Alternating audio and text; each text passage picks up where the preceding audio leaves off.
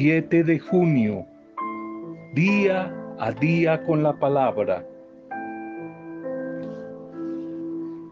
Cada uno de nosotros somos libres para escuchar o no la palabra del Señor, para abrir la puerta o para dejarla cerrada.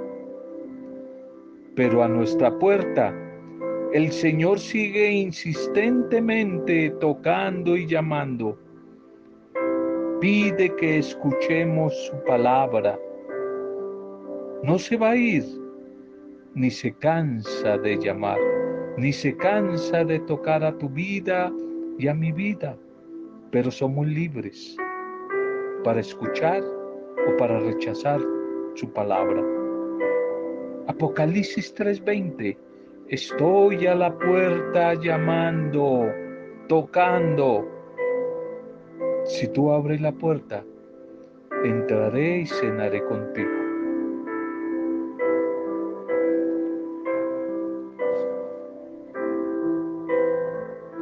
Bendiciones en este nuevo día a cada una de sus vidas. Un saludo a cada uno de ustedes, mujeres, hombres, Bendición allí a las familias, a cada una de tus familias.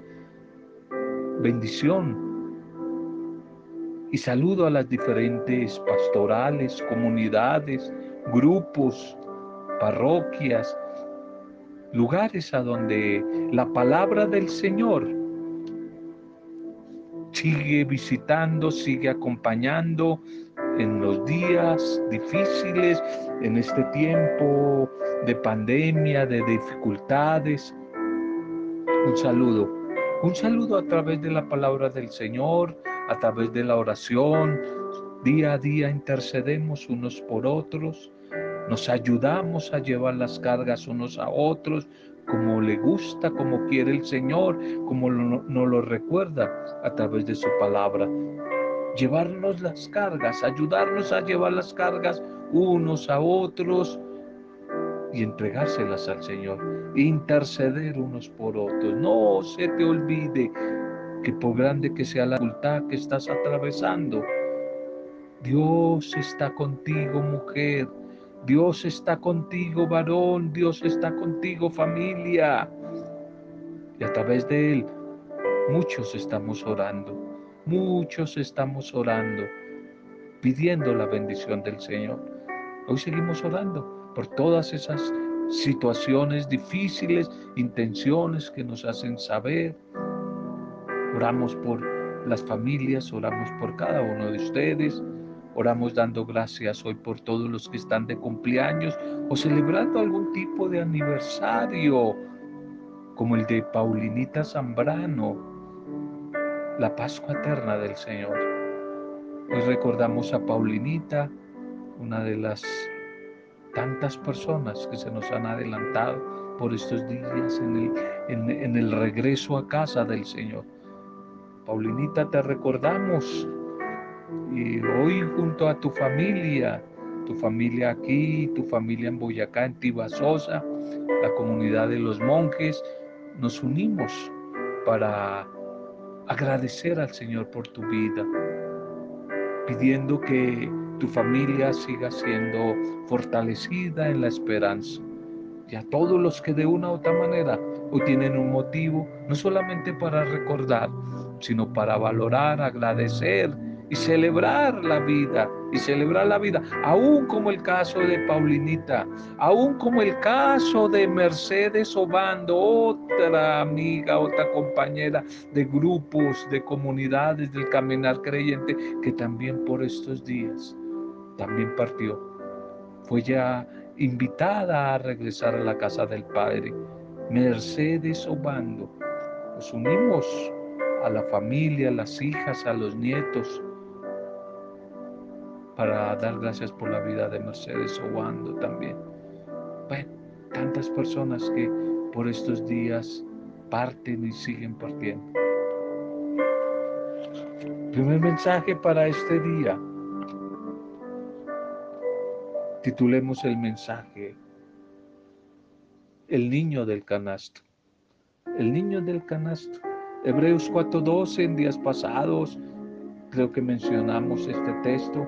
Hebreos 4.12, la palabra de Dios es viva y es eficaz, más penetrante que espada de doble filo. El niño del canasto se cuenta una historia de un anciano que vivía en una granja en las montañas con su joven nieto. Cada mañana el abuelo se sentaba temprano para leer la Biblia, para orar. Y su nieto, que quería ser como él, intentó imitarle. Un día el nieto le preguntó al abuelo, abuelito, yo intento leer la Biblia, pero no se me queda nada, no la entiendo. Además, rápidamente todo se me olvida en cuanto cierro el libro.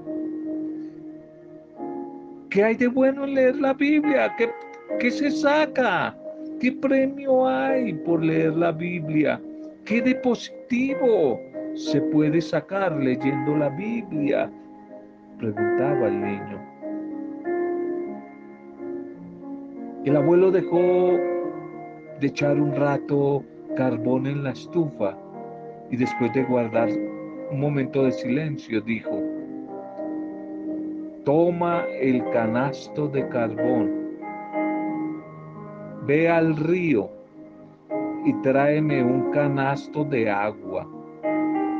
El muchacho hizo tal como su abuelo le dijo, aunque toda el agua se salió antes de que él pudiera volver a casa. El abuelo se rió y dijo, tendrás que moverte un poco más rápido la próxima vez. Ya sin la agitación, cansado, sin respiración, el muchacho le dijo a su abuelo que era imposible llevar agua en un canasto. Y el abuelo le respondió, parece que no estás intentando lo suficiente. El muchacho quería demostrarle a su abuelo que aún siendo veloz, que aún corriendo rápido, el agua saldría por el canasto, por las rendijas del canasto, antes de que llegase a la casa. El muchacho sacó el agua y corrió fuerte, pero cuando llegó donde su abuelo el canasto estaba vacío vacío. Ya cansado le dijo, mira abuelo, no más, estoy cansado, es inútil. No pienses así. Y mira dentro del canasto, respondió el abuelo. Y el muchacho miró el canasto y observó que el canasto parecía diferente.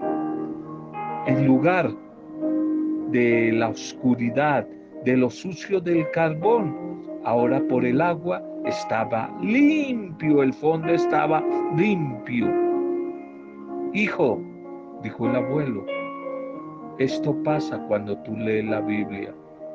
Tal vez no puedes entender o recordar todo, pero cuando la lees, ella te va limpiando, te va purificando, te va cambiando el interior. La palabra del Señor nos hace seres transformados a la imagen, a la imagen de Jesús, seres transformados a la imagen del Padre de Dios.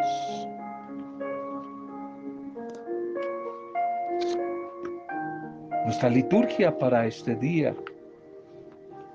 Comenzamos un nuevo ciclo en la primera lectura nos va a estar acompañando la carta a los Corintios del Antiguo Testamento de dos semanas, eclesiástico y después la semana pasada, Tobías, vamos a pasar a la comunidad de Corinto. Pero titulemos el mensaje. Hoy es día de perdón, hoy es día de salvación. Día de perdón, día de salvación. Y esta primera lectura es de la segunda de los Corintios. Segunda de Corintios, 6, 1 al 10. Segunda carta de Pablo, San Pablo a los Corintios. Segunda de Pablo a los Corintios.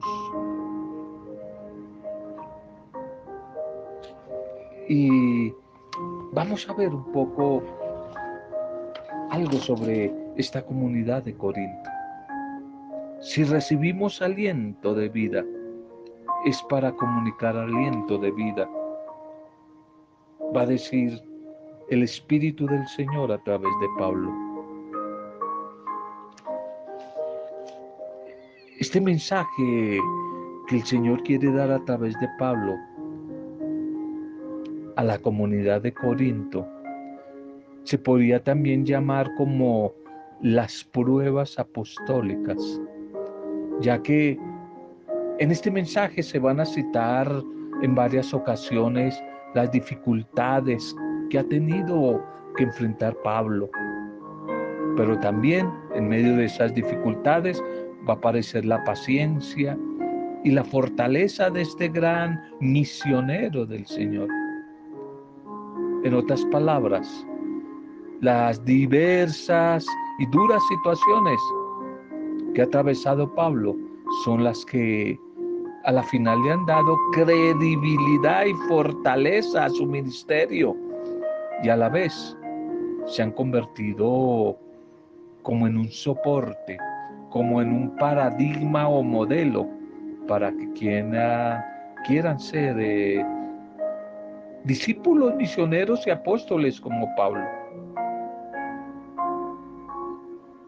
En esta segunda carta podemos decir que fundamentalmente se nos quiere ofrecer como toda una teología del ministerio apostólico de Pablo, con un tono apasionado y también un, un tanto polémico debido a las circunstancias que se van a presentar.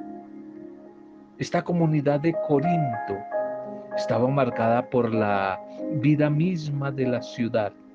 Una ciudad eh, convulsionada, una ciudad activa, de fuerte comercio, pluralista, muchas culturas. Es un puerto, una ciudad inquieta, con todos los vicios propios de un puerto. Y diferencia en situaciones social y también ¿no? social, cultural y espiritual. Había diversidad. Pero además aparecían allí falsos misioneros, falsos profetas que quisieron desvincular a la comunidad de su fundador, de San Pablo, atacándolo, lanzando contra él todo tipo de calumnias y acusaciones. Pablo recibió informes, noticias de este hecho cuando él estaba en otra comunidad en Éfeso durante su tercer viaje misionero. Pero aún así decidió entonces ir personalmente, visitar la comunidad de Corinto, con la esperanza de que volviese a encontrar la paz que había experimentado en sus viajes anteriores. La paz, eh, la vida fraterna, la serenidad, solidaridad entre los miembros de esta comunidad. Sin embargo, su presencia fue un fracaso, porque no solamente la comunidad no se separó de los falsos profetas, de los impostores, sino que además tuvo el que soportar ataques, ofensas, afrentas personales. Esto obliga a Pablo a que se vaya de allí y regrese a Éfeso triste, desilusionado, con el corazón un poco vacío, pero su amor de padre espiritual de esta comunidad de Corinto hizo que no se desanimara por romper los lazos de fraternidad con ellos. Y envía Pablo a uno de sus discípulos, a Tito, a Corinto, un discípulo cercano de confianza, con una carta escrita, con lágrimas y angustias del corazón. Y también seguramente con duras y severas advertencias, que si bien llenaron de tristeza a la comunidad, acabaron también por hacerla reaccionar, despertar.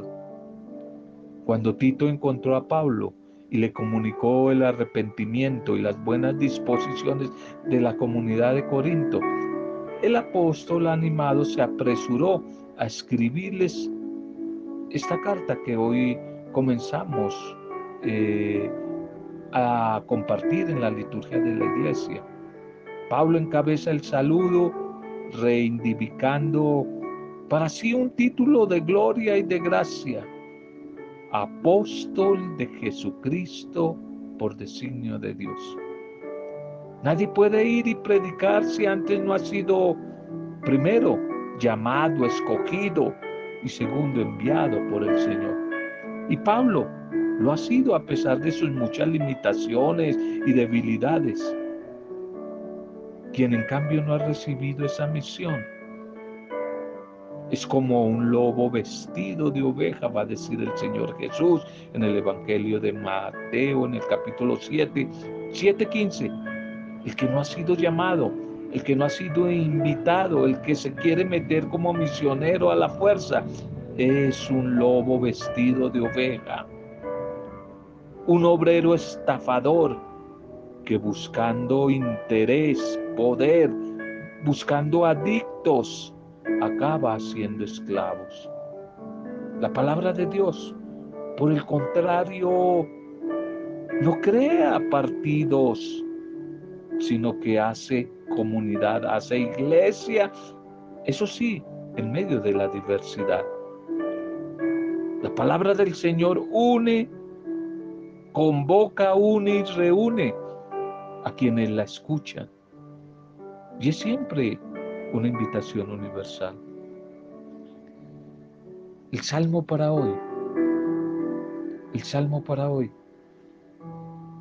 es el Salmo 33.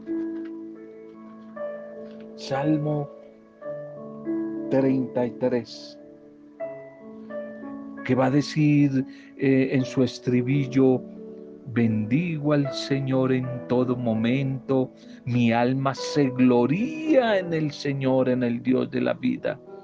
Una comunidad orante, una comunidad de alabanza, de agradecimiento sincero. Aquí el orante alaba incesantemente en todo tiempo al Señor.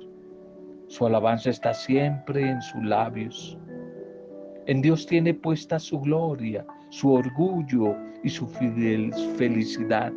Su felicidad es Dios. Su felicidad es el Dios Yahvé.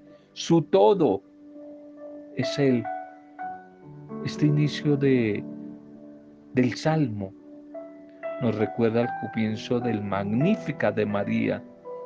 Ella también, la Virgen de Nazaret, se sentía dichosa y feliz viendo las maravillas del Señor, experimentando las maravillas, las bondades, las bondades de nuestro buen Dios.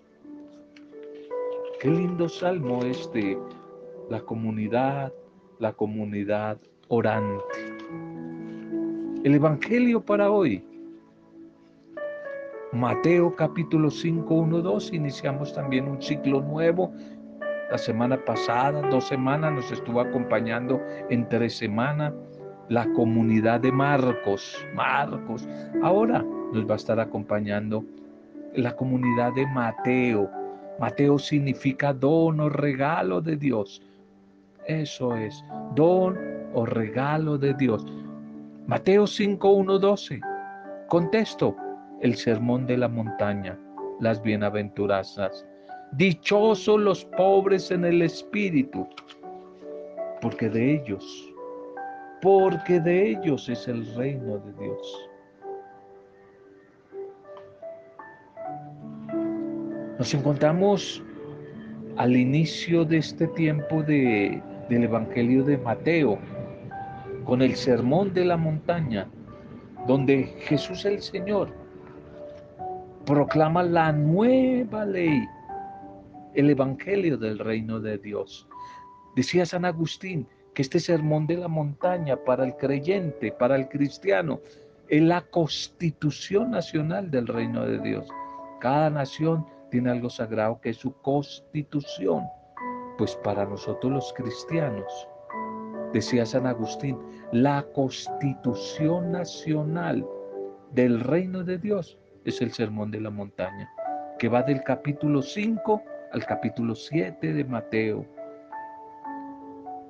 De esta manera, a través de este sermón, se quiere convertir el proyecto de Dios en una nueva manera de ser y de vivir para los discípulos, para las discípulas de todos los tiempos, del ayer, del hoy, de siempre.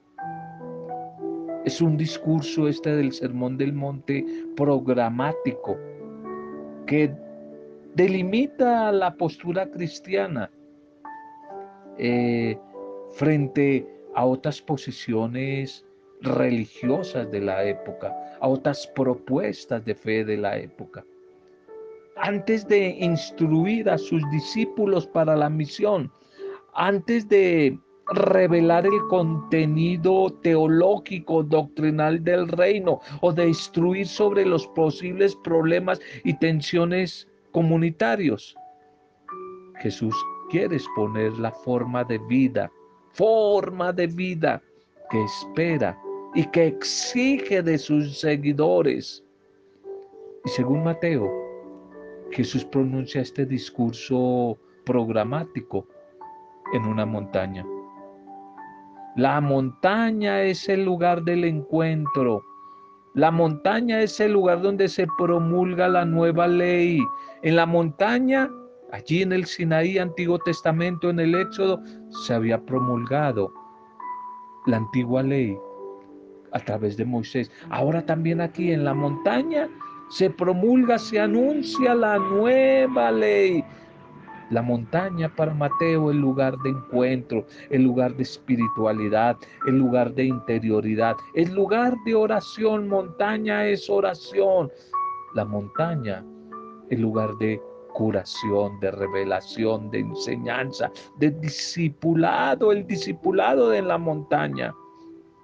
Es probable que Mateo tenga como punto de partida para la elaboración de este relato la experiencia de Moisés en el, en el Sinaí, en el Éxodo 19, Éxodo 19, 12 al 21, donde allí se anuncia la ley para el pueblo de Israel. Esto no significa que el evangelista Mateo quiera establecer un contraste entre Jesús y Moisés, colocando las bienaventuranzas como anulación de los mandamientos del Antiguo Testamento.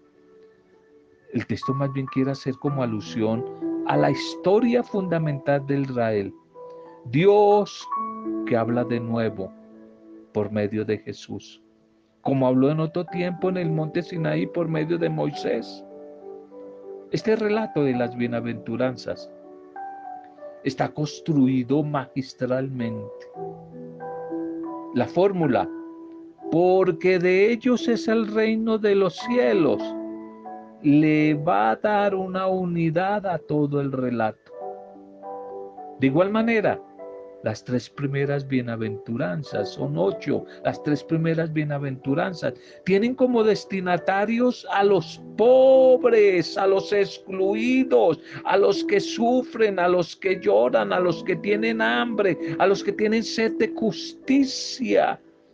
De ellos los pobres es el reino de los cielos, es decir, de los oprimidos de los descartables, diría el Papa Francisco, de los miserables, de los humillados, de los no tenidos en cuenta, de los olvidados, de los incapaces de hacer frente al poder del opresor.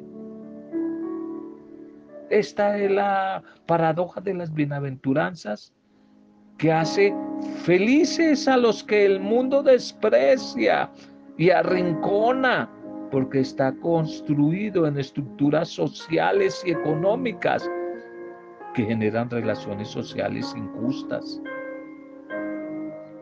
La propuesta de Jesús, que es el reino de Dios, es la única alternativa para construir un mundo mejor, un mundo diferente, una sociedad alternativa desde lo pequeño, desde la propuesta granito de mostaza, no las masas, no las multitudes, no las iglesias multitudes, sino desde lo pequeño, desde la pequeña comunidad, desde lo insignificante, desde lo que nunca ha contado en la sociedad. Es con la fuerza de los pobres, con su energía, con su resistencia y con su vigor en la confrontación, como el pueblo debe despertar, como el pueblo debe activar mecanismos, mecanismos selectivos de protesta, de defensa de la vida en la construcción de una nueva sociedad. Sí, el tema central de estas bienaventuranzas. El anuncio de un nuevo comienzo, como algo nuevo tiene que suceder después de esta pandemia, de esta crisis tan dura que atraviesa nuestro país y el mundo. Algo nuevo, debe ser algo nuevo, un nuevo comienzo. Pues las bienaventuranzas es como un nuevo comienzo, un nuevo comienzo de Dios que en palabras, quizás en palabras actuales, podemos formular como anuncio de una sociedad distinta. Ya lo hemos dicho, si después de esta pandemia, de esta crisis tan dura que estamos viviendo a nivel global, a nivel mundial, no nace un mundo mejor, un mundo nuevo, de nada sirvió tantas muertes, de nada sirvió confinamiento, sufrimiento y dolor. Algo nuevo tiene que suceder y ojalá que empiece por ti por mí, nuestras familias. En esta sociedad, Dios quiere ejercer su realeza, su propuesta, no simplemente sobre unos resignados pobres de espíritu, apocados, entregados, humillados, resignados a seguir sufriendo, seguir sufriendo, dicen algunos, en este valle de lágrimas. Es que sufrir nos tocó venir a este mundo a sufrir en este valle de lágrimas. Eso se llama resignación. Y eso Dios no quiere. Dios nos envió a sufrir a este valle de lágrimas. La vida, la tierra no puede seguir siendo un valle de lágrimas, sino un valle en medio de las dificultades de alegría, de esperanza, de victoria. Dios no quiere más mujeres y hombres de espíritu tan resignado, apocados, pusilámines, que corren a esconderse porque tienen miedo. Dios no quiere eso. Dios quiere una sociedad diferente de sus mujeres, de sus hombres, de su iglesia, de su iglesia. Dios quiere definitivamente que una vez terminadas las pruebas por las que su pueblo ha caído en las garras de los opresores, de la injusticia, de la miseria. Dios quiere cambiar la suerte de su pueblo, quiere cambiar el presente de los jóvenes, quiere cambiar el futuro de esos jóvenes, de los ancianos, a través de su propuesta de vida. No simplemente como algunos esperan, con una intervención mágica, esotérica, esperando ganarme la lotería o el baloto. No, Dios va a reinar sobre los pobres por el Espíritu. El Espíritu para los judíos es la fuente de las decisiones.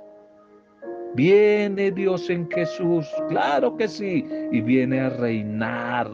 Por tanto, sobre quienes han decidido elegir la pobreza, que podemos llamar con palabras actuales austeridad, llaman algunos, austeridad solidaria, como resultado de una elección y opción de vida libre y de una decisión voluntaria de renuncia al acumular a la comunidad de los bienes materiales, todo para mí, sino el deseo de compartir con los demás.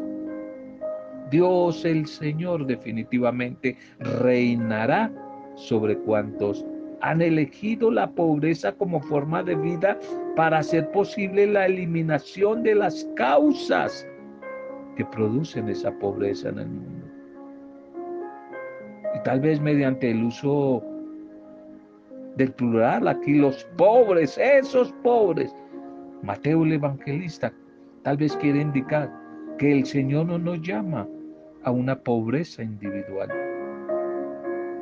a una pobreza como la antigüedad del desierto, como Juan el Bautista, una pobreza ascética que favorezca la santificación del individuo concreto, sino más bien nos quiere lanzar a una propuesta valiente, atrevida, capaz de transformar radicalmente la sociedad. Y esa propuesta, ya lo dijimos en alguna oportunidad, es pasar del verbo acumular al verbo compartir. Pasar del verbo acumular al verbo compartir, a ser solidarios unos con otros. Esa es la propuesta. Esa es la propuesta de la nueva sociedad que Jesús quiere. Jesús nos invita a todos, a todos los que en Él creemos como Señor y Salvador, hacernos voluntariamente pobres para compartir con los demás. Démosle gracias al Señor por la palabra, el mensaje que hoy nos ha regalado. Démosle gracias. Padre, te bendecimos de todo corazón. Te agradecemos el mensaje que hoy nos has regalado. Gracias porque al sumergirnos en el pasaje de las bienaventuranzas, vamos descubriendo tu corazón, el corazón tuyo, tierno, amoroso y fraternal.